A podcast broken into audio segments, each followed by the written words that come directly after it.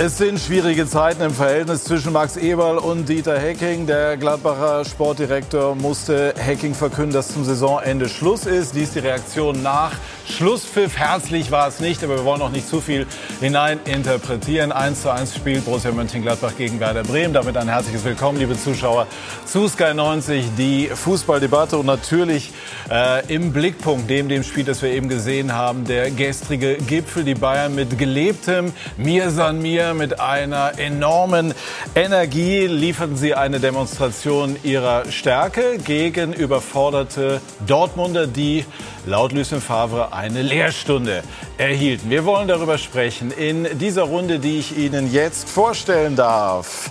Peter Stöger führte trotz eines 0 zu 6 vor einem Jahr Borussia Dortmund in die Champions League und war vorher mit viel Erfolg tätig beim ersten FC Köln. Ewald Lienen sagt über sich, ich war schon immer ein Rebell. Er ist ein streitbarer Geist. Das freut einen in Debatten wie der unseren und der ist UEFA Cup-Sieger unter anderem geworden mit Borussia Mönchengladbach. Didi Hammann, unser Sky-Experte, war schockiert vom Auftritt der Dortmunder Brussen als Tabellenführer gestern in München. Und Boris Büchler ist seit über 20 Jahren beim ZDF, hat gestern auch das Spiel in der Allianz Arena erlebt und sagt, es war vor allem ein Sieg von Nico Kovac, dem Trainer, im Duell mit Lucien Favre. Herzlich willkommen, meine Herren. Ein Wort zum Spitzenspiel, über das wir nachher viel sprechen. Haben Sie sich gestern erinnert gefühlt an Ihr eigenes Erlebnis vor einem Jahr? Es hat schon ein bisschen was davon gehabt, muss man fairerweise sagen, so wie die Bayern aufgetreten sind, mit, dieser, mit diesem Selbstverständnis, äh, solch ein Spiel gewinnen zu wollen. Das hat schon was gehabt äh, von dem, was wir, was wir damals auch gehabt haben. Das, äh, das muss man sagen, auch nach wir haben ja auch eine Phase gehabt, wo wir sehr, sehr viele Spiele nicht, nicht verloren haben. Ähm, und dann ist das Bayern-Spiel gekommen. Das war an dem Tag ähnlich eine andere Qualität, als es bei uns damals war. Ja, aber gestern waren die Erwartungen an die Dortmunder natürlich ungleich höher. Die sind enttäuscht worden. Wir werden darüber ausführlich debattieren, sprechen, Ewald, aber auch über das, was wir eben gesehen haben von Ihrem früheren Club. Dieter Hecking hat im Laufe der Woche mitgeteilt bekommen, dass die Borussia aus strategischen Gründen, so hat Max Ewald es genannt, nicht mehr mit ihm plane. Wie hat Ihnen heute der Auftritt der Mannschaft gefallen? Nach diesen Neuigkeiten? Ich war auch ein bisschen enttäuscht, ehrlich gesagt, dafür, dass es ein, ähm, ein Endspiel quasi war, eines, eines der, der Endspiele, um nochmal ähm, äh, an die Champions League heranzukommen, mussten sie ir irgendwann mal zu Hause wieder gewinnen. Und äh, da können wir vielleicht gleich drüber reden, die, die taktische Ausrichtung äh, oder die Anordnung der Spiele auf dem, auf dem Feld hat mir nicht so gefallen. Was meinen Sie? Ja, dass wir das mit Hazard und äh, mit Dreierkette gespielt und Hazard und, äh, äh, und Hermann haben im Grunde genommen auf den Außenpositionen gespielt und mussten gegen die gegnerischen Außenverteidiger ganz, ganz tief verteidigen, sodass es dann kaum zu Kontersituationen kam äh, es, ähm, und sie sich nie, äh, nie etwas Überraschendes machen konnten, bis zum Schluss eigentlich. Und das fand ich sehr schade, weil äh, damit hätte man den Bremern sehr wehtun können. Didi, sehen Sie das auch so? Ich meine, auf der anderen Seite hat man Hacking vorgeworfen, sehr äh, stur fast an dem neuen 4-3-3 diese Saison festzuhalten. Da war ja eine Veränderung vielleicht auch ganz sinnvoll. Das ist richtig. Und er wollte oder musste natürlich was ändern nach dem äh, Debakel in, in Düsseldorf letzte Woche. Ähm, aber wie Ewald sagt, es äh, war schon äh, auffallend, dass äh, Hazard und Hermann immer wieder 20, 30 Meter vom eigenen Tor bei Bremer Ballbesitz haben verteidigen müssen. Und da nimmst du dir natürlich großen Teil deiner Stärke. Nichtsdestotrotz waren sie äh, feldüberlegen, spielüberlegen, hatten die besseren Möglichkeiten, hatten ein, zwei Möglichkeiten, das zweite Tor zu machen, haben sie nicht gemacht. Ähm, und deswegen etwas schmeichelhaft. Der Punkt für die Bremer, aber verglichen zur letzten Woche natürlich ein großer Schritt nach vorne. So, und jetzt äh, können wir nachfragen in Mönchengladbach Christoph Kramer, der Weltmeister, der heute im Mittelfeld laut Didi Hamann eine gute Partie absolviert hat, ist uns zugeschaltet. Schönen guten Abend. Hallo. Wir haben eben, fangen wir gleich mit dem an, was Ewald Lien so reingeworfen hat. Sie haben ja heute im 3-5-2 statt des vorherigen 4-3-3 gespielt. Hat die Mannschaft sich wohlgefühlt in äh, dieser neuen Grundordnung?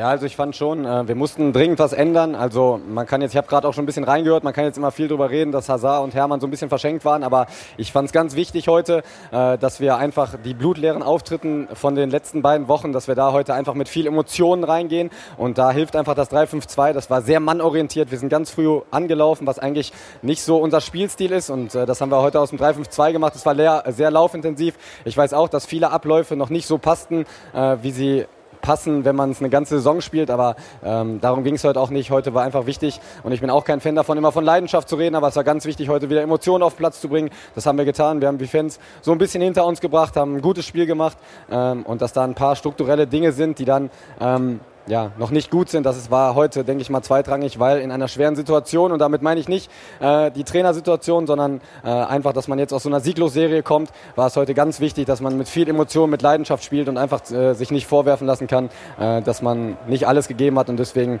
äh, war es wichtig, dass wir früh anlaufen und das dann aus dem 3-5-2. War die Mannschaft auch im Dialog mit dem Trainer über diese System- bzw. Grundordnungsfrage? Ja, natürlich. Also äh, der Trainer bindet uns ja immer mit ein. Äh, er hat die Ideen und trägt sie dann an uns weiter. Wir hatten nicht viel Zeit, ähm, das einzustudieren und dafür fand ich, hat es heute wirklich gut geklappt, weil ähm, ja, mh, es war sehr intensiv für uns, auch gerade im Zentrum sehr intensiv. Aber ich fand, wir hatten eine Vielzahl an guten Chancen und ähm, ja, leider haben wir nur unentschieden gespielt. Vom Ergebnis her können wir jetzt äh, uns dafür nichts kaufen. Aber ich denke, für die Spielweise war das ein ganz wichtiges Signal für die nächsten Wochen. Ja, wir schauen mal gerade auf äh, das 1 zu 0, dass sie dann aber eben am Ende nicht zu dem Sieg haben umsetzen können. Ich bin da Ewald Lien noch mal einmal mit ein. Überzeugt Sie das, was Christoph sagt? Nein, das ist äh, Christoph, äh, ich bin's noch mal. Äh, also äh, du hast völlig recht, das war ihr musstet etwas ändern und was ich, äh, was ich gesehen habe, ist, dass ihr eine ganz hohe Aggressivität gezeigt habt. Wie zum Beispiel hier bei der Balleroberung? Ja, bei, äh, oftmals, äh, ob das der Neuhaus war, ob du das warst, auch Hermann, immer wieder zurückgelaufen, immer wieder viele Bälle erobert. Äh, diese, äh, diese Änderung der Einstellung und, und, und diese Aggressivität war super wichtig.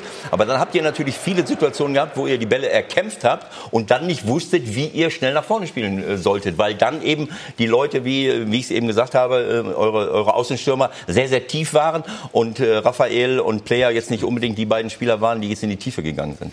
Was fängt man denn insgesamt, was fängt man jetzt insgesamt mit diesem 1 zu 1 an? Wir schauen vielleicht auch noch mal auf den Ausgleich der Bremer. Nützt das wirklich etwas im Kampf auch um die Champions League Plätze oder ist es im Grunde genommen ein Rückschritt, wenn man erneut zu Hause nicht gewinnt, Christoph? Nein, also ergebnistechnisch würde ich nicht sagen, dass das jetzt ein großer Fortschritt war. Es war auch kein Rückschritt, aber bringen tut uns der Punkt jetzt nichts in dem Sinne. Ähm, aber darum ging es auch heute Klar geht es auch immer um Punkte, aber es geht vor allen Dingen ähm, einfach darum, auf, um die Art und Weise. Und ich denke, auf die können wir aufbauen. Es war einfach wichtig, auch was uns alles nachgesagt wurde in einer schwierigen Woche. Und da war es einfach wichtig, so eine Reaktion zu zeigen. Und äh, man kann immer viel von Leidenschaft und so reden. Und äh, deswegen nochmal zu Ewald mit dem 3-5-2. Also ich bin ja ein ganz großer Fan davon, dass man über das Spiel in die Leidenschaft kommt und nicht über die Leidenschaft ins Spiel. Und deswegen war es ganz wichtig, dass wir heute einfach im 3-5-2 spielen, damit wir sehr mannorientiert anrennen konnten und hatten eine Vielzahl äh, von guten, hohen Balleroberungen aber äh, kein System ist perfekt und von daher hat er auch recht, dass man äh, da dann im Umschaltspiel nicht immer die richtigen Lösungen gefunden hat. Aber für die erste Woche war es sehr gut. Wir haben eben das Gegentor gesehen. Was ist da schief gelaufen? Es gab relativ wenig Druck auf die Bremer in dieser Szene. Ja, so ähm, es war natürlich sehr intensiv und so ab der 70. Minute äh, kamen die Bremer natürlich nochmal und ähm, da haben wir nicht mehr eine gute Zuordnung gehabt. Die Bremer waren in der Box eigentlich nicht gut besetzt, aber um den Strafraum herum waren sie gut besetzt, hatten dann viele zweite Bälle. Ich glaube in der Szene auch haben sie zwei zweite Bälle äh, bekommen und ähm, ja, dann köpft er uns den von 17 Meter rein. Ich äh, sehe es hier gerade nochmal. Also mh, Medium. Ja. Klar, ist immer, es, gibt immer einen Fehler, wenn man, wenn man ein Tor bekommt, aber so äh, da passt natürlich auch immer viel zusammen ja. bei Wie? dem Tor. Aber trotzdem, auch defensiv standen wir heute gut. Wie ist der Draht zu Dieter Hecking? Wie war das jetzt auch unter der Woche? Hat man sich was in die Hand versprochen oder ist man total professionell mit dieser neuen Situation umgegangen? Ja, total professionell. Also ähm, ich will da eigentlich nicht so viel drüber reden, weil wenn man jetzt so drüber redet, dann äh, fühlt sich das so nach Abschied an. Und für Abschied ist echt wirklich viel zu früh, weil wir haben jetzt noch sechs Spiele und im Fußball sind sechs Spiele verdammt lang und ähm, dann können wir äh, danach können wir uns alle verabschieden und darüber reden. Aber ich kann Ihnen versichern, dass äh, wirklich hochprofessionell ähm, ist ja auch irgendwo selbstverständlich. Also wir sind alle lange im Geschäft und äh, da gehen wir schon mit der Situation vernünftig um. Hätten Sie gerne mit ihm als Trainer weitergemacht? Ja, also ich habe mir da jetzt noch nicht so richtige Gedanken drüber gemacht. Ich habe ja gerade schon mal gesagt, dass äh, wenn man jetzt darüber redet, dann hört sich immer so nach Abschied an. Ähm, also ich glaube, wenn man ähm, man kann beide Seiten verstehen. Es gibt für beide Seiten Argumente. Ähm, ich bin nicht der, der es entscheiden muss, äh, zum Glück. Und ähm, ja, von daher, man kann es verstehen, aber ja, es gibt immer tausend Sachen, die man dazu oder dagegen sagen könnte. Ähm, aber das wie gesagt, sechs Spiele sind noch lange und äh, da wollen wir Gas geben. Christoph Kramer, vielen herzlichen Dank und Grüße in den Borussia Park. Danke, ciao. Danke. Boris, wie interpretieren Sie die Situation in Mönchengladbach? War das oder ist das sinnvoll, ähm, sich von, von Hacking zu trennen und dann, so wie Max Eberl das bezeichnet hat, sozusagen sich strategisch vermutlich mit Marco Rose neu auszurichten? Also zunächst einmal muss man sagen, dass es wenig Spieler gibt, die das wie Christoph Kramer auf den Punkt bringen. Ich meine, nicht umsonst war er auch ZDF-WM-Experte 2018. Ich muss da immer schmunzeln, weil er wirklich nach dem Spiel so analytisch ist, reflektiert wie ganz, ganz wenige Spieler. Also das finde ich schon sensationell. Äh, ich glaube, dass Max Eberl und äh, Dieter Hecking Agreement haben, dass, dass das bis zum Saisonende jetzt gehen muss. Auch, glaube ich, was eine Herzensangelegenheit ist von Max Eberl. Rein vernunftsmäßig hätte man sagen müssen, hätte man nach dem Düsseldorf-Spiel vielleicht einen Cut machen müssen, mhm. um der Mannschaft nochmal neue Impulse zu geben. Weil das Spiel, ich war da, 16 Minuten, 0-3. Das war eine Erschütterung der Selbstdefinition. Das war gar nichts. Und ich hatte auch schon in den Wochen vorher gegen Augsburg, wo sie nicht gut gespielt haben, gegen Wolfsburg zu Hause verloren, waren also viele Spiele dabei, wo alles, was sie ausgezeichnet hat in der Hinrunde, nichts mehr vorhanden war. Sie haben, glaube ich, in der Rückrunde elf Tore jetzt gemacht, in acht Spielen nur einen Sieg geholt. Und wenn man die Tabelle sich anschaut, da bräuchte ich eigentlich die Brille von Ewald, aber ich schiele mal rüber. Ich glaube, vier Punkte. Sie drohen wirklich alles zu verspielen, was sie sich in der Vorrunde aufgebaut haben. Ja, wie es äh, Christoph Kramer richtig gesagt hat, da gibt es Argumente dafür, dagegen. Ähm, die Tatsache, dass der Vertrag im November nur ein Jahr verlängert wurde, äh, lässt ja daraus schließen, dass man mittellangfristig äh, andere Ideen hat oder gehabt hat. Und äh, das ist jetzt so gekommen. Die Entscheidung muss Max Eberl verantworten. Ist es der richtige Schritt? Das werden wir in sechs oder zwölf Monaten wissen. Aber wenn er das Gefühl hat, dass er was ändern muss, dann ist es natürlich sein gutes Recht und auch seine Pflicht und seine Aufgabe, das zu machen. Ähm, Problem hätte er natürlich bekommen, wenn äh, Dieter Hecking äh, jetzt gesagt hätte, am Dienstag oder Mittwoch, äh, ich mache Schluss. Ja, weil dann hättest du für sechs oder sieben Spieler, äh, Spiele einen neuen Trainer gebraucht. Äh, heute, das war ein Schritt nach vorne. Sie haben noch alle Möglichkeiten, aber Sie müssen natürlich wirklich vorsichtig sein, weil die, ähm, die Hoffenheimer sind im Moment gut drauf. Die sind nur vier Punkte dahinter. Du hast jetzt, äh, wir haben einen Dreikampf ausgerufen vor drei, vier Monaten. Und du hast jetzt, es besteht die Möglichkeit, dass du als Siebter oder als Achter abschließt ja. und nicht europäisch spielst letzt, äh, nächste Saison. Das wäre natürlich fatal. Trotzdem aus Trainersicht muss man ja auch sagen, Dieter Hecking hat in Gladbach, kann man schon sagen, einen guten Job gemacht insgesamt. Äh, hat Sie das überrascht? Also, Diese Entwicklung, die wir jetzt äh, beobachtet haben in den letzten Tagen. Ja, also die letzten Tage, die haben mich dann schon überrascht, weil, weil ich mir gedacht habe, okay, man hat, äh, man hat sich vielleicht vor Weihnachten darauf committet, dass man nächstes Jahr vielleicht die eine oder andere Umstrukturierungsmaßnahme vornehmen wird und das gemeinsam gehen wird und dass dann eben äh, drei Monate später das, äh, das dann wieder ganz anders aussieht. Das würde ich jetzt aus meiner Sicht sagen, das hat mich überrascht. Wenn ich mir das ganze Geschäft anschaue, dann überrascht mich das natürlich nicht. Aber, aber ähm, ich schätze Dieter Hecking sehr und, und Max Eberl. Deswegen habe ich mir gedacht, okay, das könnte eine Kombination sein, die sich darauf äh, verständigen, äh, nächste Saison das eine oder andere vielleicht neu anzugehen und das sich vielleicht ein Jahr anzusehen. Das wären keine drei Jahreskombinationen, äh, dass man die nicht eingegangen ist. So hätte ich das interpretiert, dass es dann am Ende des Tages wiederum ganz anders aussieht das überrascht mich jetzt äh, aus Wien, aber so, wenn ich mal das äh, Fußballgeschäft so alles dann, dann überrascht es mich nicht. Ne? Aber kurios ist natürlich, äh, das Spiel Schalke-Gladbach ist noch nicht lange her.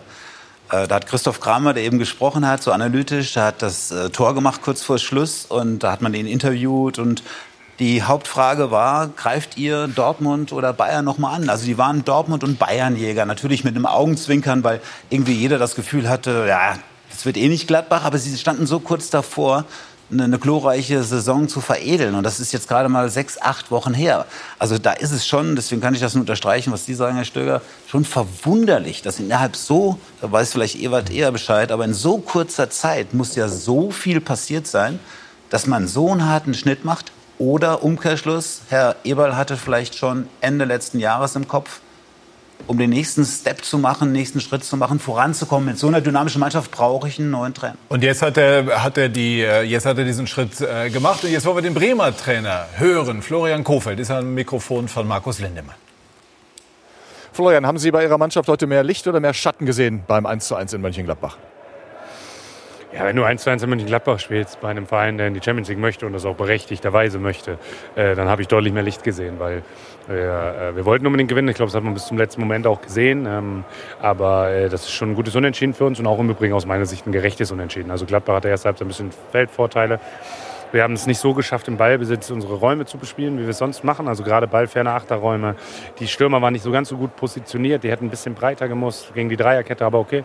Das haben wir in der Halbzeit dann nochmal korrigiert. Verteidigt haben wir, haben wir es weitestgehend gut. Es waren ein, zwei kleine Fehler äh, erster Halbzeit, aber wir haben die größte Chance aus meiner Sicht. Erste Halbzeit mit Johannes Eggestein. Genau, und wenn wir da 1 in Führung gehen, dann sagen alle, oh, gut, gut gespielt. Und äh, von daher bin ich äh, insgesamt äh, ist das, glaube ich, ein, ein tolles Fußballspiel und ein gerechtes Unentschieden. Wir nehmen das mit und jetzt haben wir am Samstag Freiburg zu Hause, da wollen wir gewinnen. Gut, also die Bremer ähm, im Pokal Halbfinale zu Hause gegen Bayern München und der Hamburger Sportverein empfängt RB Leipzig und jetzt höre ich gerade, dass wir auch Dieter Hecking haben und dann rufen wir das natürlich auch gerne ab. Herr Hecking, Ihre Mannschaft hat äh, im Vergleich zum Düsseldorf-Spiel eine deutliche Reaktion gezeigt, gezeigt. Wie schwer fällt es Ihnen, dieses Unentschieden zu akzeptieren? Ja, ich glaube, wir haben gegen eine Mannschaft gespielt, die in der ganzen Rückrunde noch nicht ein Spiel verloren hat und äh, dass sie eine Qualität nach vorne haben, dass du immer auf der Hut sein musst.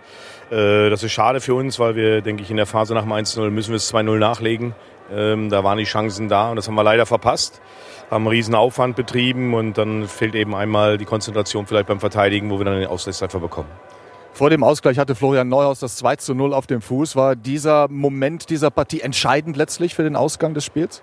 Nein, wir hatten dann leider auch unsere beiden Sechser mit Gelb vorbelastet. Die konnten nicht mehr so hingehen, wie sie es eigentlich über weite Strecken des Spiels überragend gemacht haben. Ja, und das war dann so ein bisschen diese Passivität, die wir da leider im zentralen Mittelfeld hatten. Aber ich wollte nicht äh, einen von den beiden rausnehmen, weil sie beide sehr, sehr gut im Spiel waren. Und das ist das Ärgerliche, dass wir halt mit Florian die Riesenchance zum 2-0 hatten und sie da nicht gemacht haben. Wenn man ihre Mannschaft beobachtet hat, auch in den direkten Duellen die Zweikampfwerte enorm verbessert im Vergleich zum Düsseldorf-Spiel. Diese Herangehensweise, diese Leidenschaft, ist das ein Signal für Ihre Mannschaft äh, auch in Bezug auf die letzten sechs Spiele? Ja, ich glaube klar, wir müssen äh, genauso auftreten, wie wir heute aufgetreten sind, dass das nach Düsseldorf eine Reaktion geben würde. Äh, ich glaube, dass, äh, da braucht man kein Prophet für sein. Die Mannschaft hat einen sehr guten Charakter. Sie hatte was gut zu, gut zu machen. Das haben sie heute auch, denke ich, gezeigt, was den Einsatz angeht, was die Leidenschaft angeht. Das Publikum war da.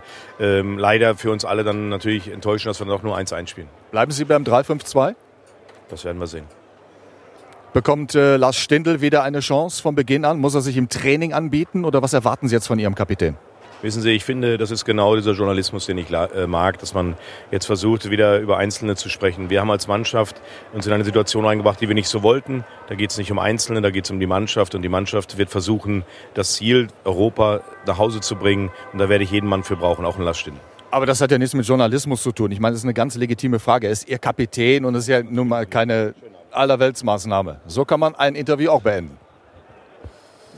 Ja, also man sieht schon, dass äh, Dieter Hecking sehr ja, angespannt ist. Also man hat dann als Reporter irgendwann natürlich Schwierigkeiten, wenn jetzt alle möglichen Fragen nicht mehr gestellt werden sollen. Auch Nico Kovac hat gestern etwas in dieser Art gesagt. Wenn also eine Frage zum Kapitän äh, dann irgendwie äh, nicht mehr beantwortet werden soll, dann wird es schwierig, weil das ist sportlich. Oder sehe ich da was falsch? Du hast äh, völlig recht. Aber es ist halt eine, ähm, eine äh, angespannte Situation. Also äh, manchmal, ich will jetzt nicht sagen, dass das jetzt eine, eine schwierige äh, Frage war, aber äh, es ist vielleicht auch ein bisschen Fingerspitzengefühl angesagt in so einer Situation. Also der Dieter hat... Das hat Markus Lindemann, wirklich. Das, mein, das, jetzt Nein, ohne Flachs, das hat ja, generell, Markus Lindemann. aber wenn der Kapitän ja. draußen sitzt, danach zu fragen, ist, ja. finde ich, eine wirklich ursprünglich sportliche Frage. Und äh, die ist äh, völlig okay. Also das ist jetzt keine, keine persönliche Geschichte Richtung ja. Markus Lindemann, sondern das ist wahrscheinlich etwas, was in den letzten Wochen oder in den letzten Tagen vermehrt an Fragen gekommen ist und irgendwann dann kommst du halt an eine Situation, wo du als Trainer denkst, okay, diese Frage brauche ich jetzt ganz mhm. einfach gar nicht mehr. Also er wurde ja kritisiert, warum seine Jungs das nicht abliefern. Wir kritisieren heute oder diskutieren darüber, ob die Dreierkette die richtige Variante war mit den Außenspielern. Er holt ein 1-1 gegen eine Werder-Mannschaft, die meiner Meinung nach in den letzten Wochen sehr, sehr gut gespielt hat. Er wurde viel, und ich habe viel Zeit gehabt zu Hause, mir das alles anzuhören, er wurde viel kritisiert, dass Player nicht in dem Zentrum spielt. Heute spielt er im Zentrum, wird ihm dann Stindl geopfert, weil er Raphael als zweite Spitze dazu hat. Man kann das alles durchdiskutieren. Aber in der Situation, in der er ist, er ist wahrscheinlich mit der mit dem Gemütszustand auf, aufgrund der letzten Wochen, wahrscheinlich noch mehr aufgrund der letzten Tage, habe ich als Trainer Verständnis dafür, dass er irgendwann mal sagt, okay, das ist gut sein. Ich vertschüss mich und, und gehe in die Kabine.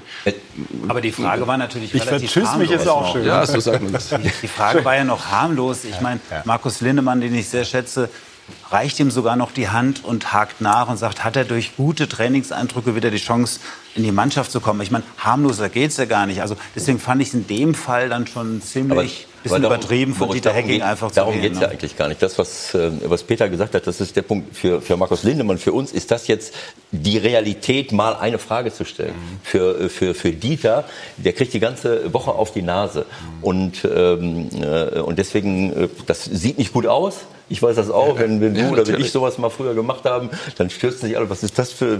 Aber die Realität für einen selber ist eine ganz andere. Du hast die ganze Woche, kriegst du auf die Nase und nochmal und nochmal und dann kommt nochmal so eine Frage. Du hast gerade eine große Enttäuschung erlitten. Also ich habe Verständnis dafür, auch wenn es nicht schön aussieht. Hüb Stevens hat nur zwei Wochen gebraucht, um sich wieder im alten Kampfmodus zu befinden. Da gab es gestern auch ein, äh, ein verbales Duell ähm, mit einem Reporter. Inhaltlich jetzt nochmal, muss ich äh, Hacking, über den wir hier überhaupt nicht zu Gericht sitzen. Das ist überhaupt nicht das Thema, wenn man diskutiert die Dinge einfach unter verschiedenen Aspekten. Das ist halt so in einem öffentlichen Business, müssen sich die Reporter ja, ja, übrigens auch gefallen lassen. Stichwort Eistonne. Ähm, muss ich Dieter Hacking ähm, die, die Frage gefallen lassen, warum der Trend in den Rückserien jeweils doch nach unten ging? Auf jeden Fall. Das ist, ähm, ich habe es eben schon gesagt äh, hier intern, dass ähm, wir uns wahrscheinlich alle fragen, was hat sich jetzt verändert, dass es jetzt strategisch besser ist, im Sommer einen Trainerwechsel vorzunehmen äh, gegenüber vor einem halben Jahr oder vor ein paar Monaten. Ähm, dass das nichts mit der aktuellen Situation zu tun haben soll. Das kann ich eigentlich gar nicht glauben. Denn es ist wirklich, äh, wenn ich es richtig gesehen habe, fast zum dritten Mal jetzt in den letzten drei Jahren mit diesem Jahr, dass es in der Rückrunde zu ganz anderen Ergebnissen kommt, nachdem man vorher richtig gut dasteht. Jetzt war man Zweiter sogar, mhm. glaube ich, nach der Hinrunde. Und wie wir es gesagt haben, Bayern, äh, Dortmund Jäger.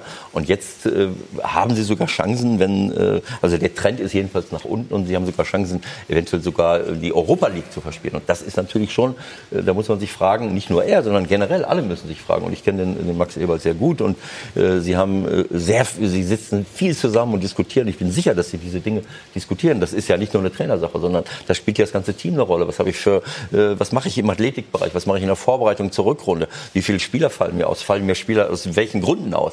Also es ist schon, äh, ähm, sagen wir mal, signifikant. Wenn man das jetzt aber alles so sieht, auch die Situation direkt nach dem Spiel, und wenn wir jetzt die Reaktion, ohne sie überzubewerten, aber doch mit einfließen lassen, äh, ist dann denkbar, dass es doch noch zu einer Trennung vor Saisonende kommt, weil die Atmosphäre eben doch sehr angespannt zu sein scheint? Ich wüsste selbst, was sich in den letzten drei Tagen geändert haben sollte. Äh, Aber es scheint an Hacking zu arbeiten. Das ist ja, auch menschlich ist, verständlich. Ja, ja. Also das ist und ich, ja ich, ich, nehme ihm das überhaupt nicht übel. Und, und, er ist wahrscheinlich irgendwo persönlich enttäuscht, dass es jetzt auf diese Art und Weise zu Ende geht. Weil vor dem Spiel sagt er, ihn hat das äh, aus dem Nichts, hat ihn das überrascht. Also er hat überhaupt nicht damit gerechnet. Ähm, und deswegen äh, würde ich auch äh, diese, dass er da mal vom, vom äh, Interview weggeht. Also ich würde das nicht, äh, nicht überbewerten.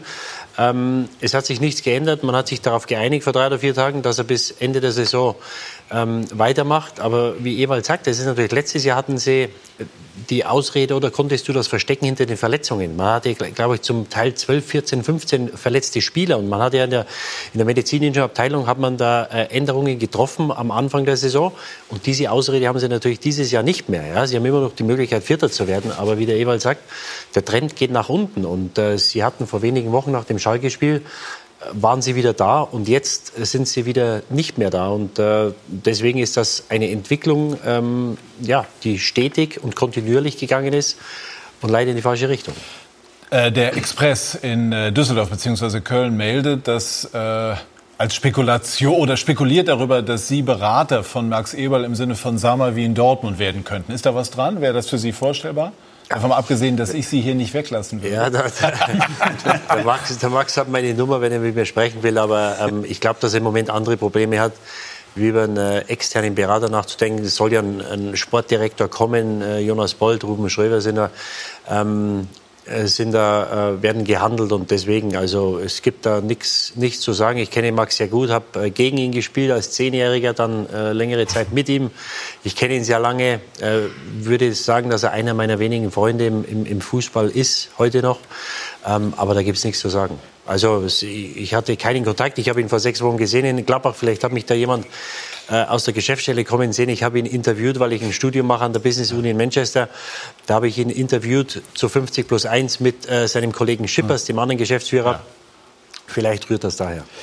Wir diskutieren jetzt in den nächsten ein, zwei Minuten kurz an das, was wir gleich ausführlich besprechen werden, nämlich das, was wir gestern erlebt haben, gesehen haben. Ähm, warum ist der BVB nie aufgetreten wie ein Tabellenführer gestern? Weil, weil Bayern so dominant war. Das ist, glaube ich, schon ein, ein Ausrufezeichen, meiner Meinung nach. Also von, von der ersten Minute an sind sie aufgetreten, selbstverständlich, dass sie diese Meisterschaft holen wollen. Ähm, für mich ich weiß nicht, äh, ich möchte jetzt sagen, gar nicht einmal so überraschend. Also ich habe zum Beispiel auch die, diese, diese Kritik, diese meiner Meinung nach überzogene Kritik. Ich weiß, dass man bei Bayern München jedes Spiel gewinnen muss. Aber das 1-1 gegen Freiburg äh, zu dem Zeitpunkt, das habe ich äh, in der Analyse danach nicht so ganz verstanden. Bei auch Selbstkritik? Ja, ja, meine ich ja. Also das war für mich schon sehr überraschend.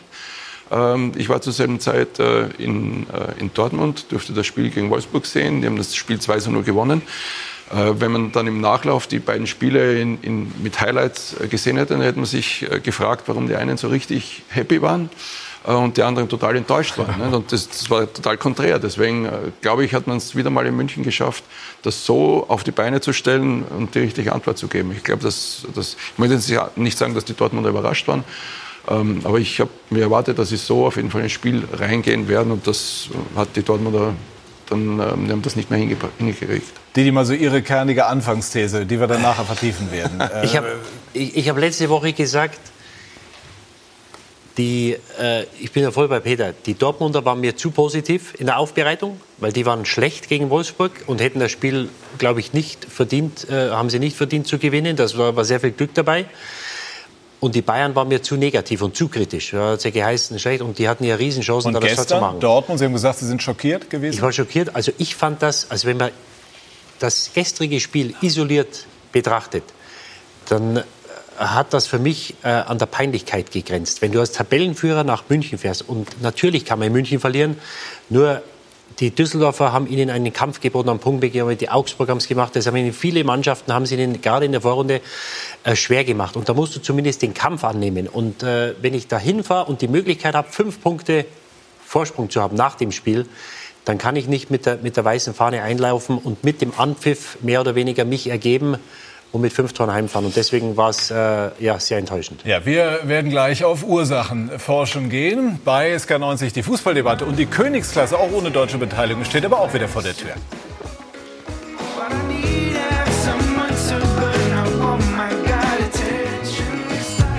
Der Weg zum Titel. UEFA Champions League, das Viertelfinale. Am Dienstag. Tottenham gegen Man City. Dazu Klopps Liverpool gegen Porto in der Konferenz. Und am Mittwoch das Traumspiel. Manchester United gegen Barcelona. Nur auf Sky. Dazu in der Konferenz Ajax gegen Juventus. Das Viertelfinale der UEFA Champions League live auf Sky. Die UEFA Champions League auf Sky wird Ihnen präsentiert von Gazprom und Expedia.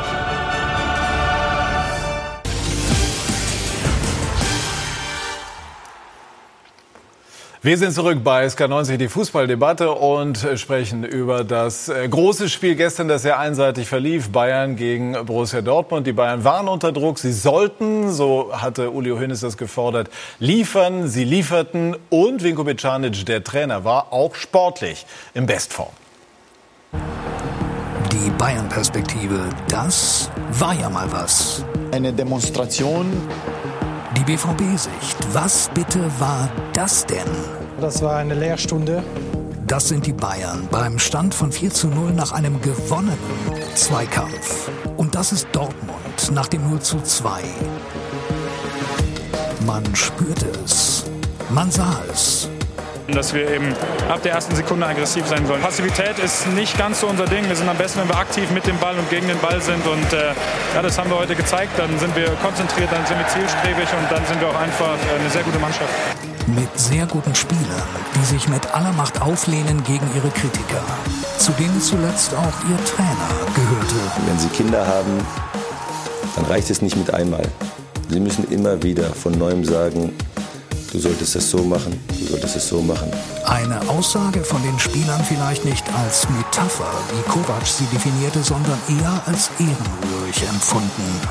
Ja, wir wir wissen schon selber, wenn wir Sachen falsch machen. Und sie geben gestern eine beeindruckend deutliche Antwort. Wir haben sofort das Spiel in die Hände genommen, haben die Zweikämpfe geführt, gewonnen. Der Sieg in der Art und Weise richtig gut. Gerade ist alles gut. Und wie es so wieder werden konnte, macht heute der Vorstandsvorsitzende mit interessanten Einblicken deutlich. Er spricht über das Aus in der Champions League. Wir hätten einfach genau wie gestern offenes Visier angreifen und dann, äh, glaube ich, wäre da durchaus ein anderes Ergebnis möglich gewesen. Er spricht über den gefühlten Tiefpunkt im Herbst und das Eingreifen in Niko Kovacs Arbeit. Ich bin ein erbitterter äh, Gegner von Rotation. Da sind schon ein paar Dinge auch in die falsche Richtung gelaufen, sonst wären wir auf mal nicht neun Punkte hinter Dortmund gewesen. Und äh, das haben wir dann auch im November klar und deutlich angesprochen und dann ist das auch korrigiert worden. Haben Sie das Nico Kovac mal näher gebracht? Ja, haben wir dann. Mhm. Ein äußerst zufriedener Niko Kovac sagt gestern mit Recht, Bis auf einen Pfostenschuss, glaube ich, war vom BVB nicht zu sehen. dieser eine Moment, der alles hätte verändern können, Das war ein Glücksmoment für uns, muss man sagen. Ich sage nur, wenn wir das Tor gemacht hätten, hätte es anders laufen können. Aber danach danach unerklärliche Passivität. Noch weniger erklärliche geistige Abwesenheit der Geschäftsführer sinniert heute über die Ursachen. Der Druck war vielleicht zu groß, vielleicht hätte man es auch noch mehr als, als Endspiel rauskristallisieren müssen. Marco Reus, erst auffällig kurz vor Schluss, als er zweimal überhart einsteigt, als es schon um nichts mehr geht, sieht das mit dem Druck etwas anders. Ehrlich gesagt habe ich äh, irgendwie keine Erklärung dafür, weil ähm, wir hatten 0,0 Druck eigentlich. Ähm, Oder haben sie sich doch vielleicht selbst zu wenig unter Druck gesetzt, sich zu wenig mit der Größe der Aufgabe beschäftigt? Nein, das glaube ich nicht. Wir sind ins Spiel gegangen, um zu gewinnen. Und das wollten wir auch machen. Aber klar, mit dieser Leistung, das reicht, das reicht einfach nicht. Nicht ausreichend Reus Leistung in der Sturmspitze. ich sag's nicht nochmal, natürlich ist nicht meine Lieblingsposition, aber äh, ehrlich gesagt ist mir das scheißegal. Wir wollten äh, Tiefe, Läufe in die Tiefe und das nicht funktioniert, weil wir konnten, wir, wir konnten das nicht machen. Vielleicht auch ein Fehler, Pisscheck zu bringen nach langer Pause. Vielleicht ist das auch zu früh, das ist klar. Die Aufstellung mag ein, kann aber nicht das Problem gewesen sein. Ja, weil wir einfach äh, katastrophal gespielt haben. Wir haben äh, katastrophal verteidigt. So sind gestern Abend gefühlt die Bayern Meister. Und alles ist vorbei für den BVB. Aber es wäre doch komisch, wenn diese verrückte Saison plötzlich mit einem Schlag langweilig würde. Oder? Nein, das, das ist sie nicht. Und äh, diese Saison hat gelehrt, dass die Bayern ja, wenn, dann die Punkte liegen lassen bei den vermeintlich kleineren, wie zum Beispiel zuletzt in Freiburg. Boris, wir haben jetzt eben einige Erklärungsansätze für den Auftritt der Dortmunder gehört. Die Aufstellung von Favre ist kritisiert worden, die Einstellung auch. Ähm, können Sie etwas herauskristallisieren, was den entscheidenden Ausschlag gegeben hat? Ja, zunächst einmal ist das, was äh, Herr Watzke heute Morgen gesagt hat, interessant. Also ich, für mich hört sich das so an, dass es so ein bisschen auch, was Zorg angedeutet hat, Männerfußball gegen Jugendfußball war. Also im mentalen Bereich muss irgendwas gewesen sein. Das Feuer hat gefehlt. Das hat auf jeden Fall die Reife auch bei einigen Spielern gefehlt. Und man muss ganz klar sagen, es war dann über die ges- gesamte erste Halbzeit nicht nur einfach, dass man sagt, das war jetzt ein Betriebsunfall, ein Störfall. Das war ein Komplettabsturz aller Systeme. Weil hinten nichts funktioniert hat, vorne nichts. Reus, glaube ich, nur 30 Ballkontakte. Und wenn man das alles so zusammennimmt, mentaler Einstellungsbereich, dann ist man auch schnell beim Trainer und fragt, wie war die Vorbereitung? Kann man ja ganz offen fragen, ohne Häme. Und da muss einiges schiefgelaufen sein, weil die Mannschaft ist entweder zu verunsichert in, die Man- in das Spiel gegangen oder zu ängstlich. Also es hatte den Eindruck, Hasenfußmodus, so nach dem Motto, das Spiel ist zu groß, der Druck ist zu groß für einen 19-jährigen Zagadou. Und das ist natürlich auch wieder bei Bayern Hummels und wie sie alle heißen, kennen diese Drucksituation Woche für Woche seit Jahren. Und irgendwo da bei der Reife und bei der mentalen Einstellung, irgendwo dazwischen, glaube ich, liegt die Lösung. Ja, das kann man nur unterschreiben. Ähm, natürlich weiß man nicht, was in der Vorbereitung gelaufen ist. Ich bin bei Didi, äh, ich war total enttäuscht.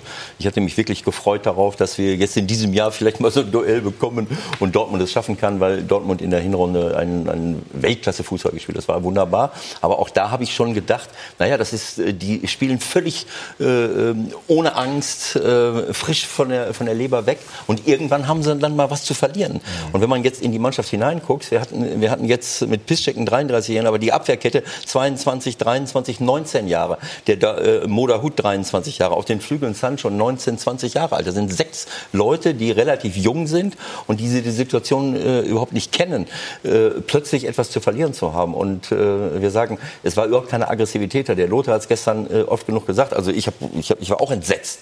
Äh, das war, das war ein kein schönes Bild, was Dortmund da abgegeben hat. Auch für alle Fußballfans, die endlich gedacht haben, jetzt kommt mal was. Aber äh, es kann an den jungen Spielern liegen. Äh, es kann daran liegen, dass sie, dass sie wirklich äh, etwas zu verlieren hatten. Aber trotzdem denke ich mal, ähm, es hätte ein anderes Bild sein müssen. Man hätte sich, äh, sich einfach wehren müssen. Du musst dir das Recht erarbeiten, Fußball zu spielen. Ja, und wenn du nach München fährst, da musst du den Kampf annehmen, da musst du Lauf äh, da musst du sie in, in, Sachen Laufbereitschaft musst du ebenbürtig sein, mindestens in Sachen Kampfbereitschaft musst du ebenbürtig sein oder besser. Und dann kannst du dir das Recht erarbeiten oder erarbeitest du dir das Recht, Fußball zu spielen. Ja? Und was der äh, Trainer sagt nach dem Spiel, wir wollten Tempo nach vorne, das ist ja nichts Verkehrtes. Das, das macht ja irgendwo auch Sinn, den Reus da vorne drin spielen zu lassen. Ähm, aber da musst du natürlich erstmal den Kampf annehmen. Macht das wirklich Sinn? Also, das ist viel kritisiert worden, weil Reus auch im Interview selber sehr zart, aber ja. doch nochmal angedeutet hat, dass er sich auf den Zehen wohler fühlt, weil er dann eben den Raum hat, da vorne rein Da kann man darüber streiten, nur die, das Tempo kannst du natürlich nur ausspielen, wenn du den Ball hast. Den Ball hatten sie zu selten, weil sie, wie gesagt, den Kampf nicht angenommen haben. Für mich die größere äh, Personalie war Piszczek. Also Piszczek da spielen zu lassen, das war fahrlässig. Der war sieben oder acht Wochen verletzt. Gegen den schnellsten Spieler der Bayern äh, ihn zu stellen, er ist 33. Du hast mit Wolf einen fitten Spieler, der nicht wirklich ein Defensiver ist aber zumindest ist er schnell. Ja, also ich glaube, das wäre die, die bessere Variante gewesen.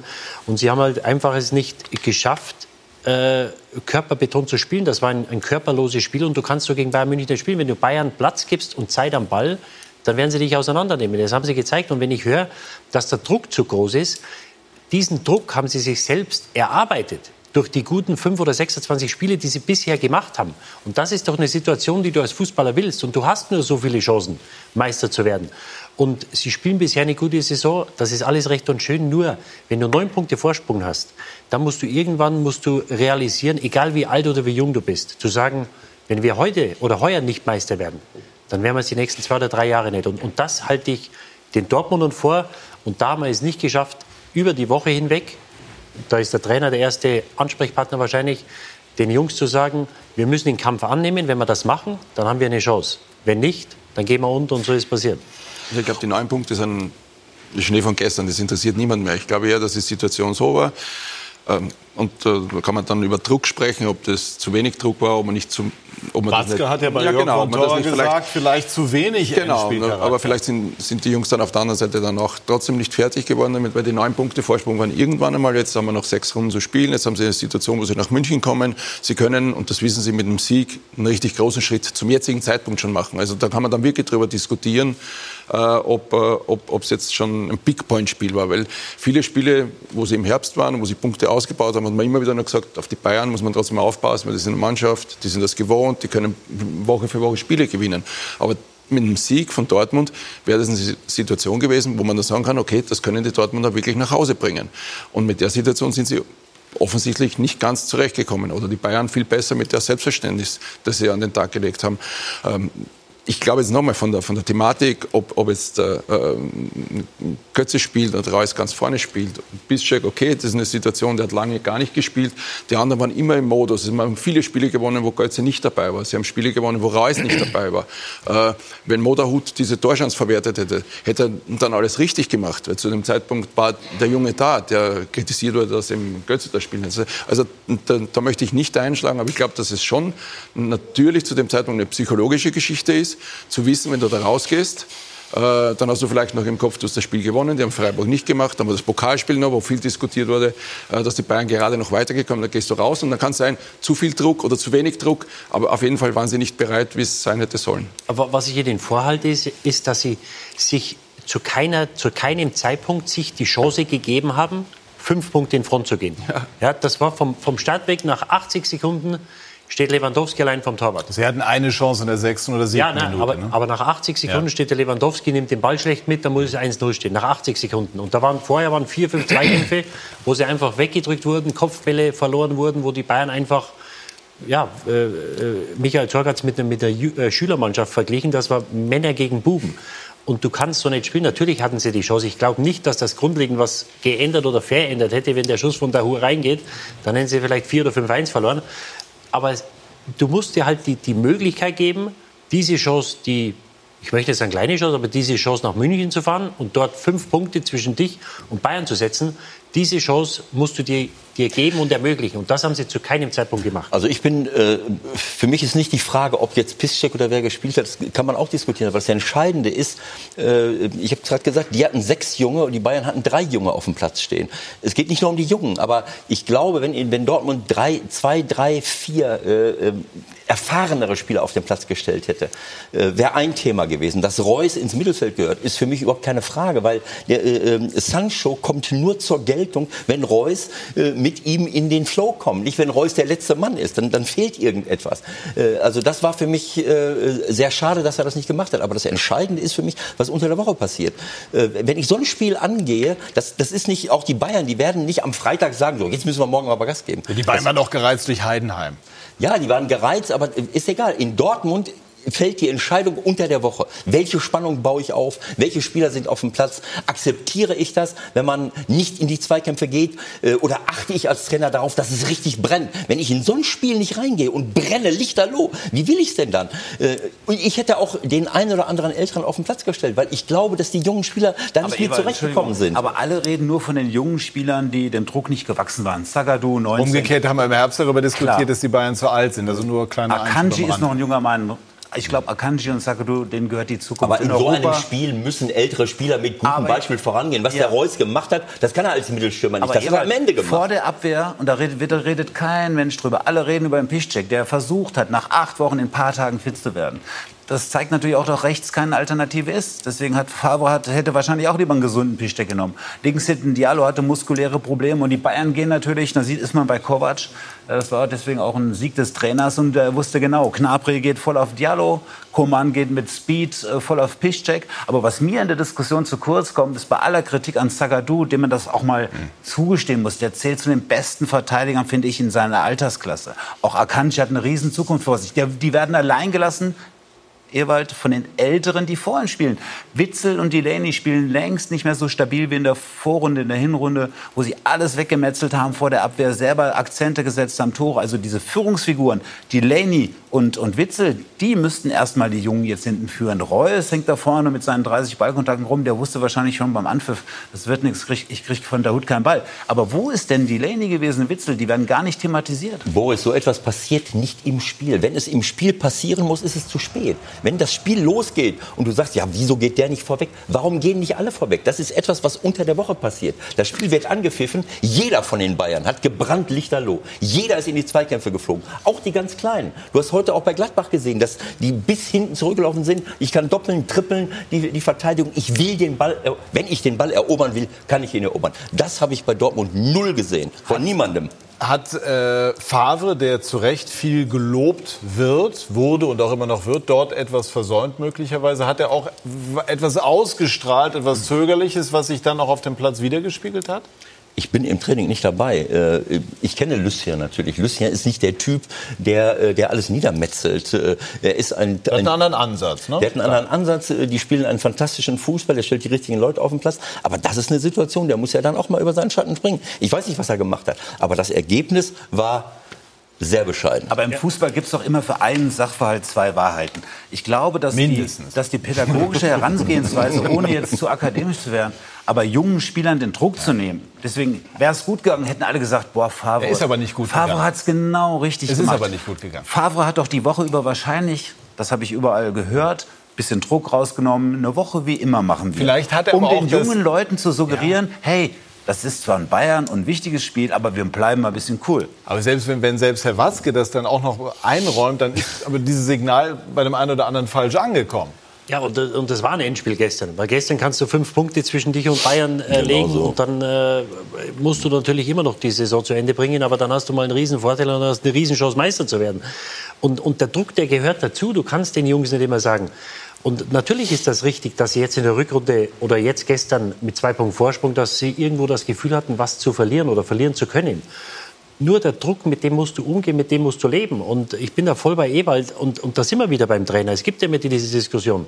Er hat einen fantastischen Ruf, aber bis auf Schweizer Meister, glaube ich, hat er in den letzten 20, 25 Jahren nichts gewonnen. Und ich habe das, glaube ich, letzte Woche gesagt, es ist ein riesengroßer Unterschied, mit der zehntbesten Mannschaft Dritter zu werden oder mit der zweitbesten Erster. Da brauchst du andere Qualitäten. Und wenn ich mir das gestrige Spiel anschaue, wir müssen natürlich vorsichtig sein, weil in sechs Wochen können wir immer noch da sitzen und sagen, die Dortmunder sind Meister. So aber ich kann mich nicht so, ja, ich möchte nicht sagen abschlachten lassen, ich kann so in einem, in, einem, in einem Endspiel, wo die ganze Welt zuschaut, da kann ich nicht so auftreten, wo ich nach nach 80 Sekunden oder nach fünf Minuten weiß, wo die Reise hingeht. Aber und das ist für mich nicht akzeptabel und das muss ich dem Trainer, da muss wieder, wie der ja. sagt, da musst du die ganze Woche Spannung aufbauen. Wenn du das Gefühl hast, die Jungs sind so locker, dann musst du ein äh, Gespür dafür haben, ein Gefühl dafür, was die Jungs brauchen. Und du musst die heiß machen und sagen, so, heute setzen wir ein Zeichen. Und du kannst in München verlieren, kein Thema. Das machen die meisten. Aber so wie gestern kann man nicht verlieren. Klar, die Art und Weise ist es dann hinterher. Aber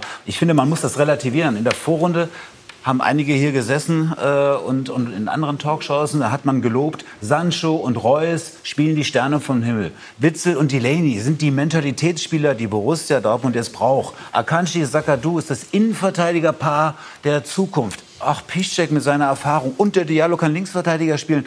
Ach, der Götze ist der Mittelstürmer und Alcázar hat aus einer halben Chance drei Tore gemacht. Also die, die, die, die Arbeit von Lucien Favre kann ja jetzt nicht aufgrund eines Spiels schlecht sein. Ich glaube, dass man in der Hinrunde, dass man die Hinrunde zu sehr glorifiziert hat und dass die Leistung gestern schlecht war. Aber heute Morgen wurde es auch gesagt, für dieses Spiel gab es auch nur drei Punkte. So ist es. Und äh, deswegen ist auch Hans-Joachim Batzke heute Morgen bei Jörg von Torra schon wieder in den Angriffsmodus übergegangen.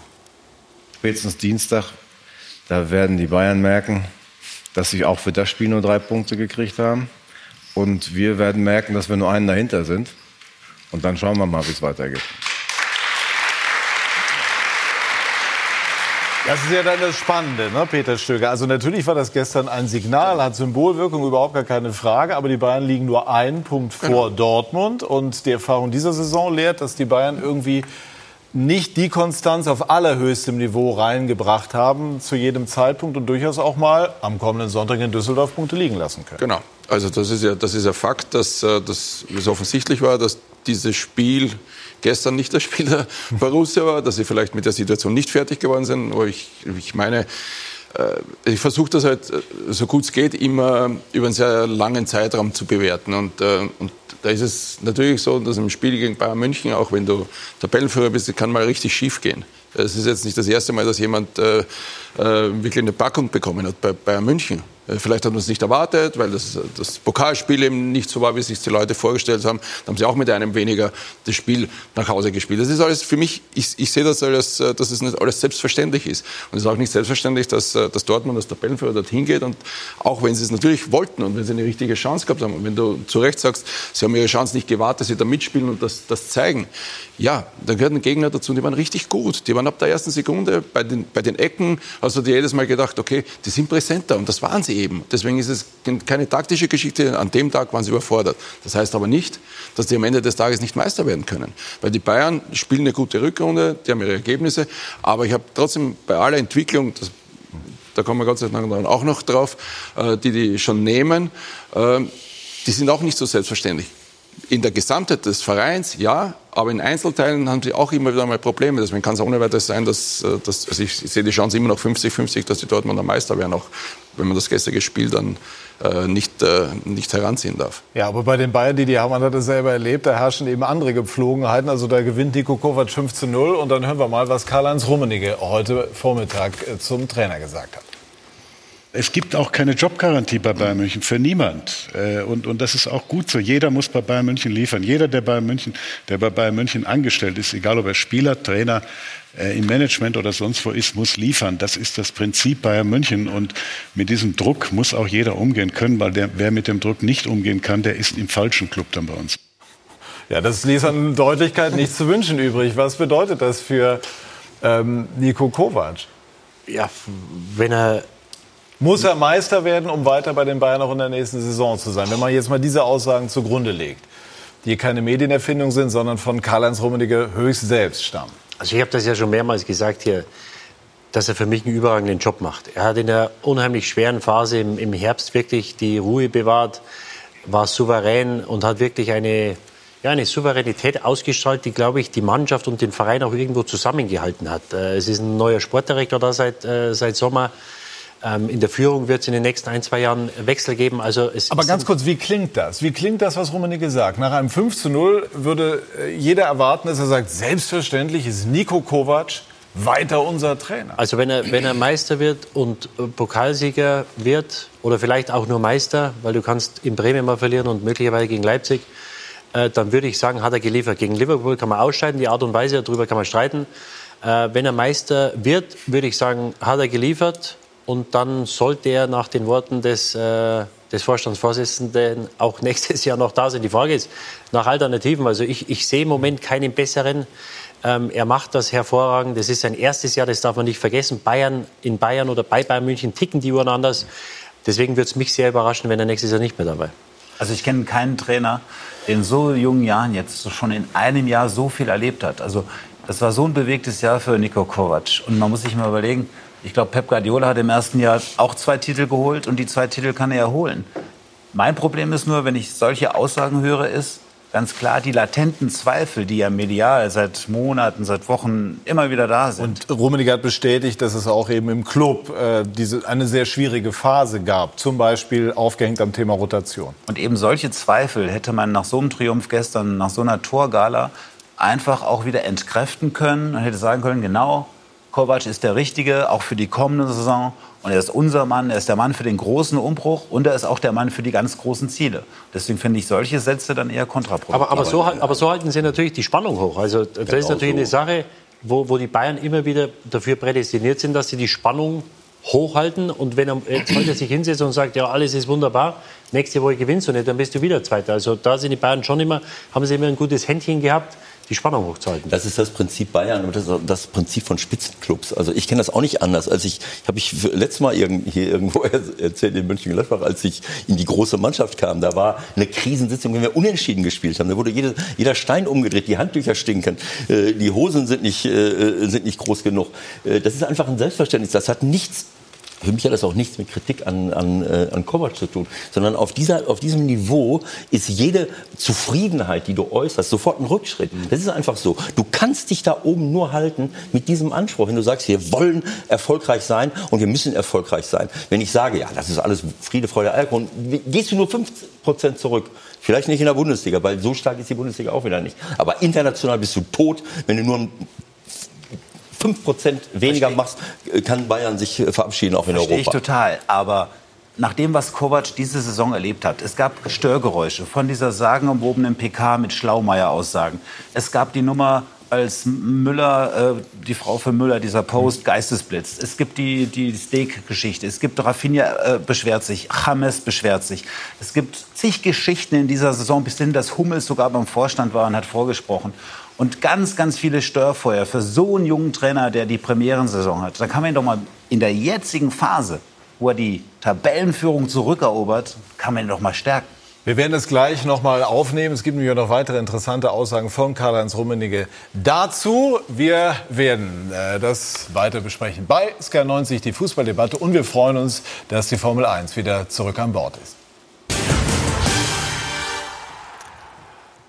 Wir sind zurück bei SK90, die Fußballdebatte und versuchen uns weiter an der Deutung von äh, Aussagen von Karl-Heinz Rummenigge heute Morgen aus dem Talk bei Jörg von Torra und äh, hören mal hinein, was er zum Thema Rotation gesagt hat. Auch interessant.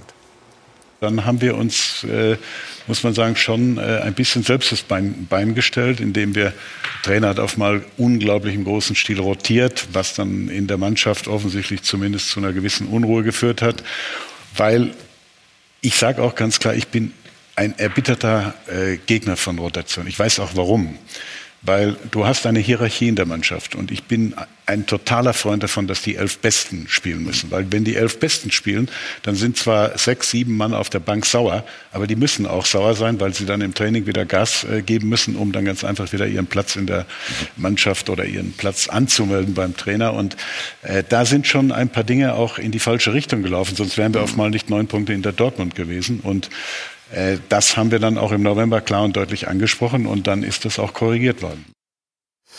So, jetzt ähm, versuche ich das mal vorzuinterpretieren. Also vielleicht ist es doch mehr als einfach nur Spannung hochzuhalten. Man muss dazu sagen, Karl-Heinz Rummenigge hat heute auch gesagt, er wird definitiv aufhören 2021. Also er ist vielleicht ein bisschen Boris Freier in dem, was er sagt könnte man jetzt, so wie Matthias Brüggemann das heute in der Bild macht, vielleicht sogar sagen, oh, jetzt werden bestimmte Unterschiede in den Auffassungen zwischen Hoeneß, vielleicht tendenziell eher noch pro Kovac und Rummenigge, tendenziell möglicherweise etwas kritischer zu Kovac, möglicherweise, aber könnte man so interpretieren, deutlicher sichtbar, weil Rummenigge einfach sagt, Jetzt bin ich an einem Punkt, wo ich es mhm. auch mal bei Gelegenheit deutlicher artikuliere. Also als, als er diesen Satz heute Morgen sagte, habe ich gedacht, erfrischend offen, sehr ja, absolut, ehrlich, absolut. authentisch. Und ja. ich fand das klasse. Das ist ja das, was wir auch immer gerne haben, Klartext. Wirklich ne? klasse genau. Auftritt auch von beiden, aber in dem Fall ja. auch von Karl-Heinz Rümmel auf den Punkt. Und das zeigt natürlich, das war, glaube ich, der zwölfte Spieltag, 24. November, 3 zu 3 gegen Düsseldorf. Und ähm, deswegen muss ich dir gerade ein bisschen widersprechen. Da hat Uli Hoeneß nach dem Spiel gesagt, das äh, ist nicht akzeptabel. Mhm. Was ich nur glaube, ist, dass es mit Kovac damals enger war, als Karl-Heinz Rummenigge und Hoeneß und alle zugeben möchten. Ich mhm. glaube, der Befreiungsschlag ein paar Tage später gegen Lissabon, 5 zu 1, da war es auf der Kippe. So mein Eindruck, wenn ich das alles so höre. Den Eindruck hatte ich auch. Dass sie ihm gesagt haben, sehr geehrter Herr Kovac, alles schön und gut, aber das mit der Rotation hat er eben erklärt. Und dass Sie ihm wirklich die Pistole auf die Brust gesetzt haben, bis hierhin und nicht weiter. Bei uns stehen hier oben die ganzen Nationalspieler vor der Tür, beschweren sich. Und wir haben Theater mit, mit Ribery, wir haben Theater mit James, wir haben Theater mit Goretzka, mit dem, alle wollen spielen. Und du wechselst immer sechs, sieben Mal durch. Ich glaube, dass das richtig auf der Kippe damals war und dass Kovac dann allerdings auch strenger wurde und auch nochmal die Kurve bekommen hat. Aber es war wirklich knapper, als wir wahrscheinlich alle vermutet haben. Ich glaube, dass das Liverpool-Spiel jetzt, das Rückspiel nochmal ähm, viel ähm, an Nachdenken ausgelöst hat. Es kommt immer wieder bei den Bossen durch, dass sie sagen, da hätten wir uns mutiger präsentieren müssen. Hat das auch etwas in der Sichtweise auf Nico Kovac möglicherweise verändert? Ich glaube ja, also das war schon sehr eher nüchtern und sie haben sich mehr oder weniger mit dem, mit dem zweiten Spiel das gute erste Spiel kaputt gemacht. Ja, weil, sie, weil du immer dachtest, selbst bei 1-1, es fehlt nur ein Tor, dass sie weiterkommen und, und kam aber nichts. Ja, und diese, diese Hilflosigkeit und Machtlosigkeit hat, glaube ich, die, die Bayern-Führung da wirklich ähm, ja, erschüttert und erschreckt in der letzten halben Stunde, weil äh, Liverpool war in allen Belangen überlegen und da hat sich wahrscheinlich auch eine Denke eingestellt, dass man vielleicht gesagt hat, vielleicht sind wir doch weiter von der europäischen Spitze entfernt, wie wir es wie wir, wie wir denken. Und, und dann kam die Diskussion wahrscheinlich auch wieder auf den Trainer. Ist er der Trainer, der diesen. Hat diesen er die Denke für, für genau, Bayern München? Genau, weil du natürlich äh, von den finanziellen Möglichkeiten wirst du eher noch weiter in den Hintergrund geraten äh, einem Liverpool-Manchester City gegenüber. Das heißt, du musst diesen Unterschied, diesen Qualitätsunterschied, finanziellen Unterschied, musst du irgendwie wettmachen. Und da hat, glaube ich, das Liverpool-Spiel diese Diskussion wieder angestoßen. Aber um das jetzt äh, auch von der anderen Seite zu beleuchten, wir haben zwei Trainer am Tisch. Das ist natürlich auf der anderen Seite für Kovac auch nach seinem Empfinden vermutlich ziemlich unfair, weil er in einer Situation jetzt am Werk ist in dieser Saison, die wirklich äh, sehr, sehr äh, kompliziert ist. Und er hat eben auch seine Idee von Fußball und die sieht eben auch vor, dass man zunächst einmal kompakt ist und darauf alles aufbaut. Und er hat gestern, das haben wir erwähnt, 15-0 gewonnen, ist auf dem Weg, deutscher Meister zu werden. Ja. Wie, wie, empfindest du dann als Trainer, wenn du aber dennoch ja solche Aussagen dann auch hörst? Ja, also ich, ich, ich, ich, freue mich voll für, für Niko Kovac. Ich, ja. ich hatte das Glück in der Sendung zu sein, als er dieses Spiel gewonnen hat, das Champions League-Spiel, mhm. nach dem Düsseldorf-Spiel. Und das war sicher ganz, ganz eng. Also, und dann ist eine, eine, Geschichte hat sich dann trotzdem weiterentwickelt, meiner Meinung nach. Die Frage ist als Trainer natürlich, äh, die man sich stellt, äh, ist dieser, der, der, Kader, hat er den Anspruch, äh, Champions League-Sieger zu werden? Ähm, oder kann es mal passieren, dass du gegen Liverpool weiterkommst? Das ist eine grundlegende äh, unterschiedliche Sichtweise. Und Ausscheidest. ja, ja, oder ob du zufällig Ach so, weiterkommst, ach so, ach weil du okay. vieles richtig machst. Ja. Aber wenn ich die Qualitäten vergleiche, dann muss ich sagen, äh, es haben andere Trainer gefühlt mit arrivierteren Spielern, mit routinierteren Spielern die Champions League auch nicht gewonnen. Ich Äh, deswegen, deswegen meine ich, er macht einen richtig ja. guten Job. Ich bin auch der Meinung, dass er in dieser Saison, die richtig schwierig ist für ihn, er hat zu Beginn äh, außergewöhnlich von den Ergebnissen gemacht. Da kann ich mich erinnern, er wurde als der Erfinder, der große Mann, jetzt schon alles richtig gemacht, dass wir Nika Kovac geholt haben. Dann ist es ein bisschen schwieriger geworden und jetzt hat er sich rausgearbeitet. Und in dieser Phase, in diesem Jahr, bin ich der Meinung, hat er schon einen Umbruch mit eingeleitet. Das ist nicht so einfach bei Bayern München. Das jetzt, wir reden jetzt dann davon, äh, dass Gnabry spielt, dass Coman spielt, dass Goretzka mehr spielt, dass Süle mehr spielt. Das sind junge Spieler. Das heißt, viel wurde aufgebaut auf, auf diese Achse Lewandowski logischerweise, auf Robben, auf Ribéry, auf Müller.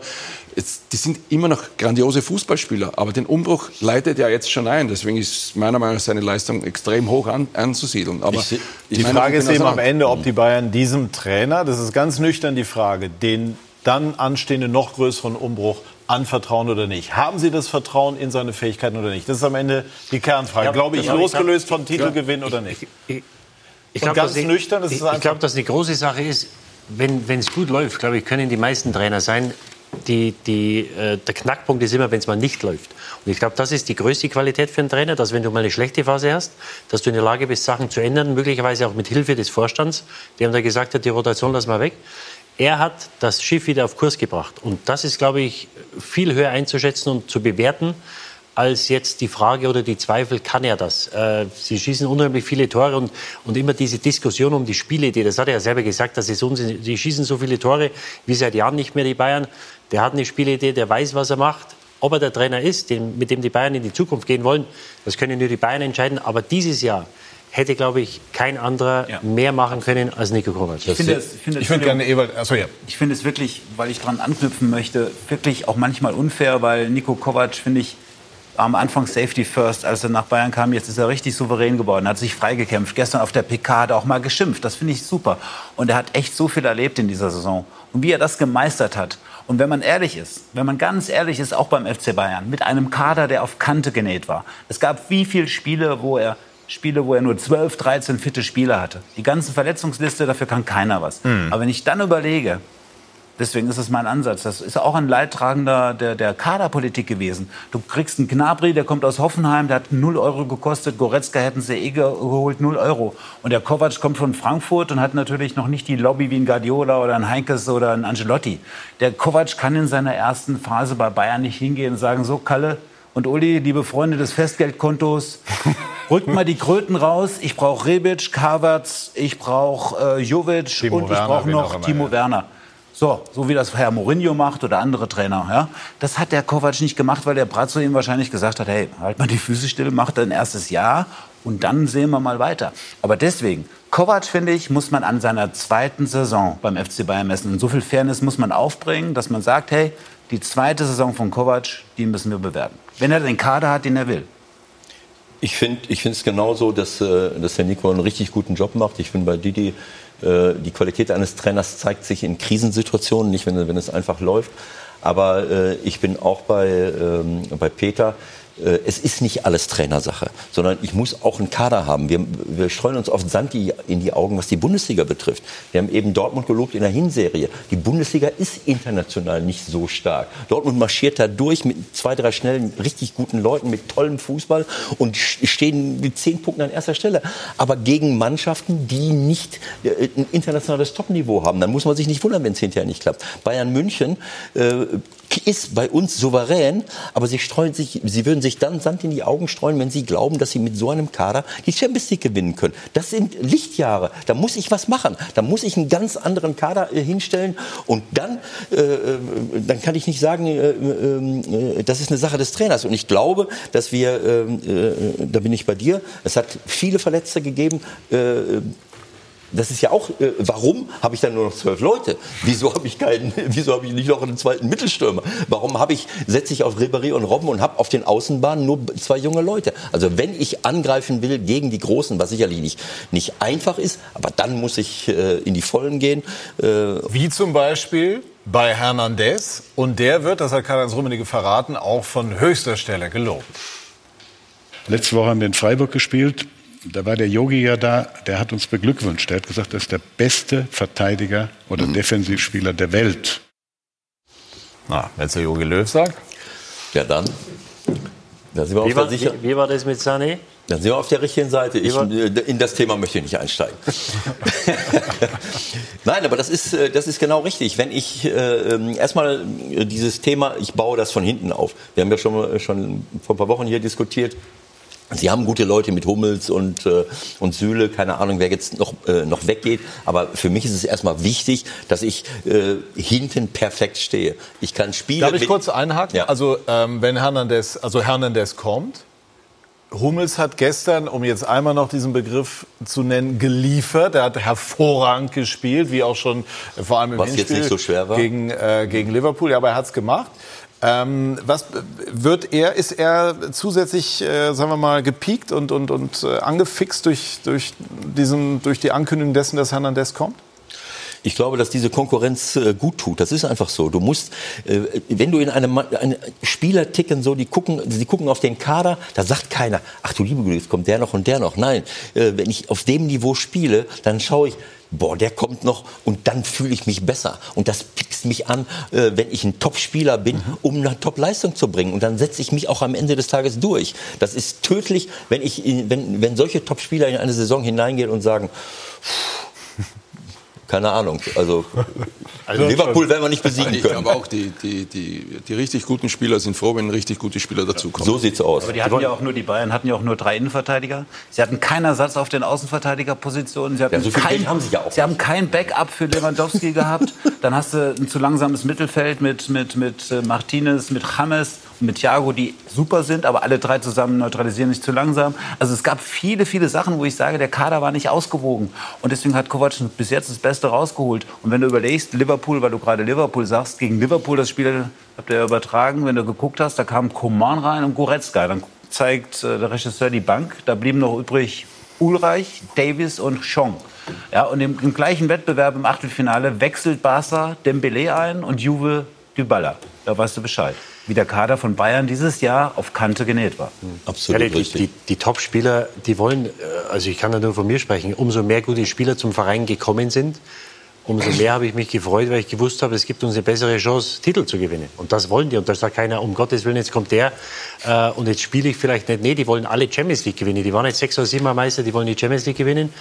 Ähm, aber ich sage nochmal, wenn der Jogi Löw sagt, das ist der beste Innenverteidiger der Welt, der war jetzt sechs Wochen verletzt, was der Hummels in den letzten drei, sechs Monaten gespielt hat, da hat wahrscheinlich keiner, ohne dass ich jetzt jedes internationale Spiel sehe, besser kannst du nicht spielen.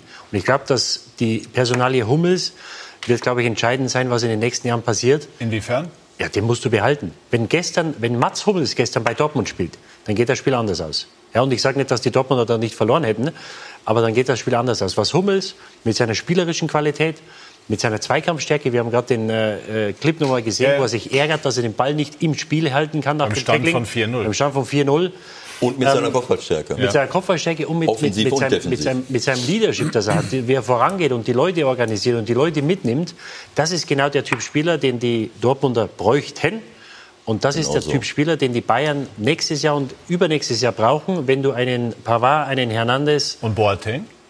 Boateng wird Hat gestern wahrscheinlich. seine ähm, Abschiedsparty gegeben, glaube ich. also Boateng wird, äh, würde, würde mich sehr überraschen, wenn er nächstes Jahr noch in München wäre. Ja, ist Ich glaube, das- spät gekommen zu der Party. Ich glaube, dass das, das nächste Saison, dass das gar nicht die Frage ist, ob, ob Hummels überhaupt noch spielt. Ich glaube, dass das äh, Innenverteidiger-Duo könnte sein Hummels und Süle.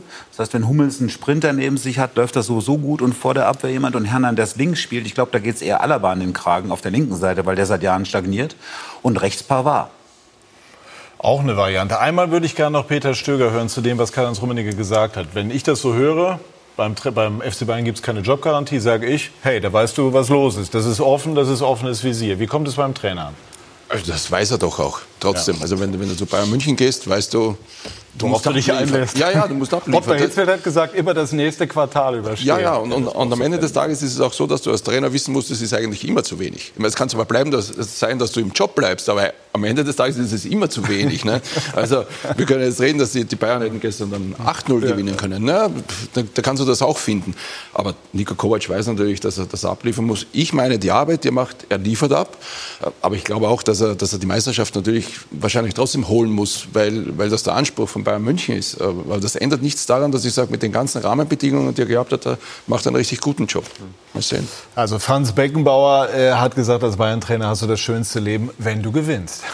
Also, und ähm, dann haben wir heute Morgen auch noch ähm, ein Thema gestreift, das ja auch für viele Diskussionen auch hier am Tisch gesorgt hat, nämlich die doch etwas überraschend kommende Ausmusterung der drei Granden aus der Nationalmannschaft. Karl-Heinz Rummenigge dazu.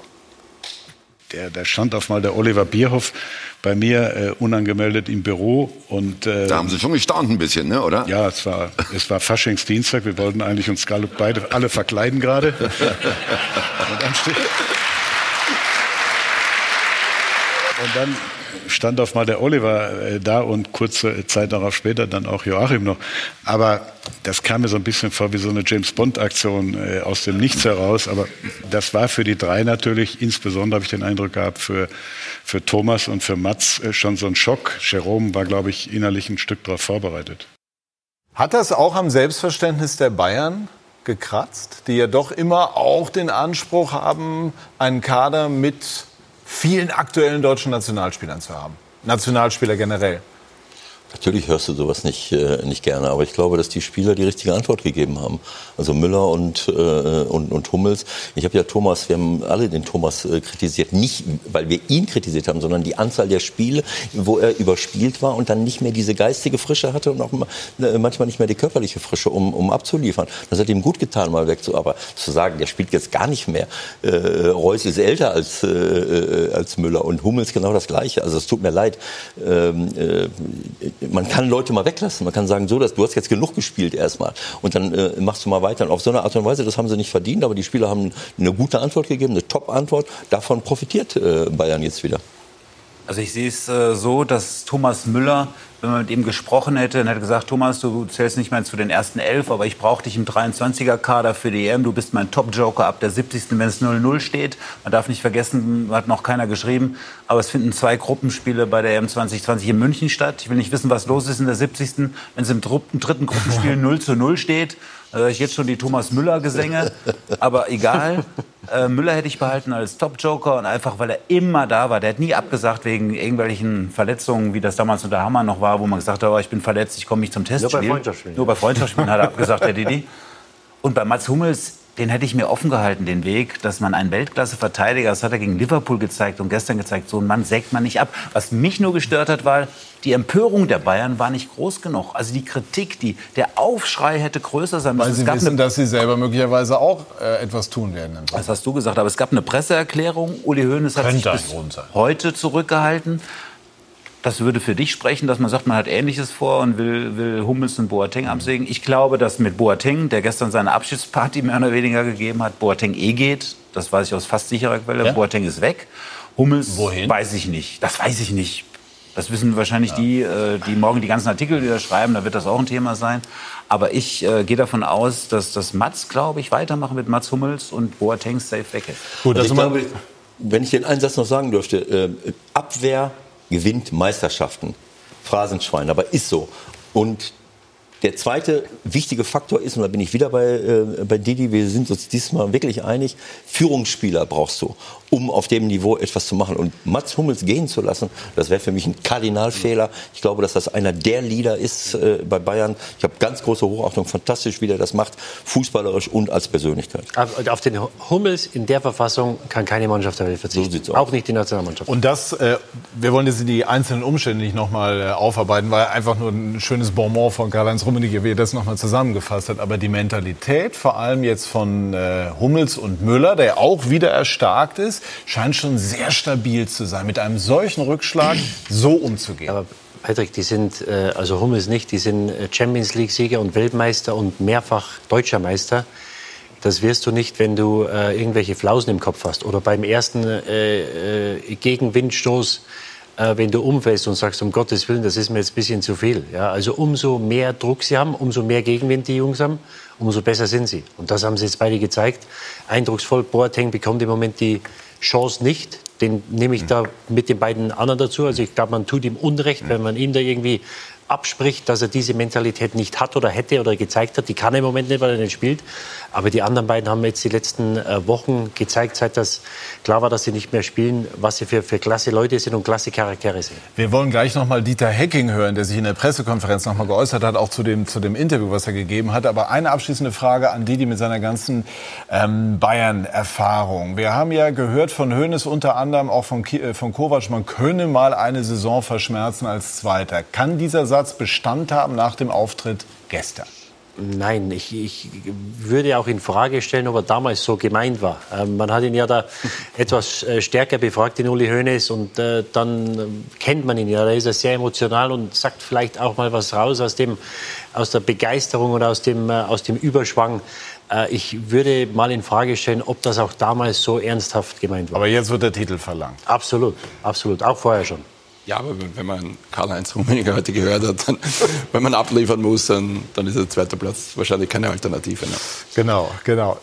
Ich äh, äh, wollte das eigentlich, das passt jetzt nicht mehr ganz, aber ich muss noch mal darauf zurückkommen. Didi hat vorhin gesagt, wenn man nach, als Tabellenführer äh, nach München fährt, dann muss man anders auftreten. Ich bin am 23. Spieltag in der Saison 1993, 94 mit dem MSV Duisburg als Tabellenführer mit einem negativen Torverhältnis, als Aufsteiger Haben wir 4-0 nach. Bayern München gefahren.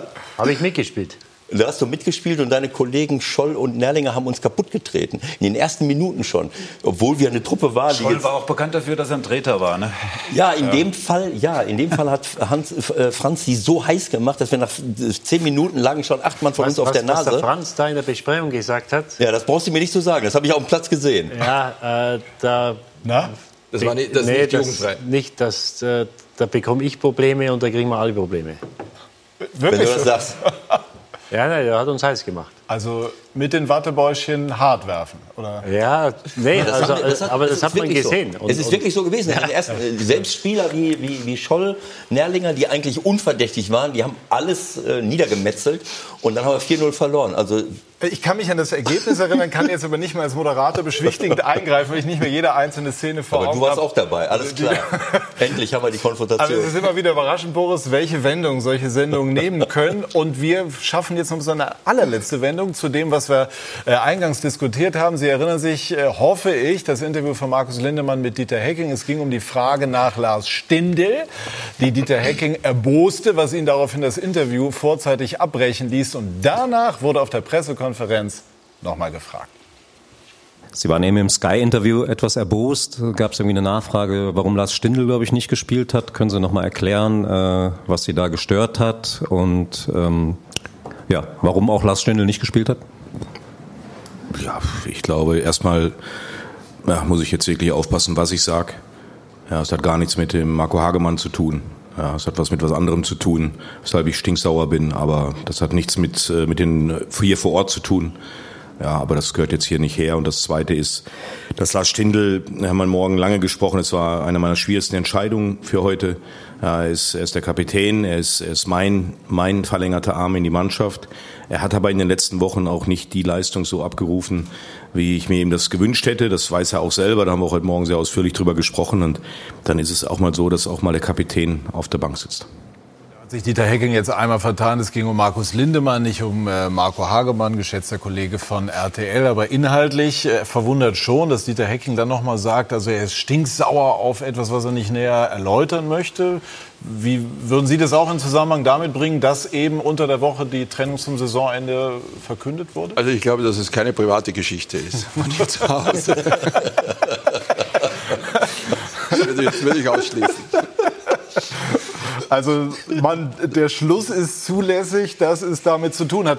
Das habe ich, ich, ich meine, man hat ja auch beim, beim Interview zuvor gesehen, er, er, ist natürlich, äh, er ist natürlich genervt und ist, er ist, er ist nicht so, so gut drauf, logischerweise. Und, äh, und äh, ich, ich, bin, ich bin ja dann auch, ich, ich freue mich auch, dass, dass man dann eine Situation bei der PK, wo er sich dann wahrscheinlich mal gedacht hat, okay, der Kollege kann gar nichts dafür, der ist jetzt, wie man in Österreich sagt, der ist zum Handkuss gekommen, unschuldig, dass er dann die Antwort gibt, warum Lars Stindl eben nicht gespielt hat und dass es schwierig war für ihn. Also das, das meine ich damit, das ist keine persönliche Geschichte gegen den Kollegen gewesen, sondern irgendwann war es ihm mal zu viel, dass er das Gefühl gehabt hat, es wird noch eine, eine, eine Kapitänsgeschichte auch noch aufgebaut in der Zeit, die ich sowieso jetzt durchleben muss. Also es ist eine aber schaukelt sich da jetzt dann doch etwas auf? Was, das was weiß ich nicht. Also, das, das, das, ist natürlich eine schwierige Situation, das, das ist schon klar. Also, die, ich würde die Frage stellen, ob jetzt in den letzten vier, fünf, sechs Stunden gestern irgendwas passiert ist. Weil ich glaube nicht, dass die Sache, es wurde ja gesprochen, er hat sich ja bereit erklärt, bis Saisonende weiterzumachen. Also ich glaube nicht, dass die Entscheidung, äh, dass er am Saisonende nicht mehr da ist, Grund für seine schlechte Laune war. Aber es scheint ihn schon getroffen zu haben. Nee, es hat ihn getroffen, aber äh, er wurde ja vor dem Spiel zu Stindl befragt, das hat er beantwortet.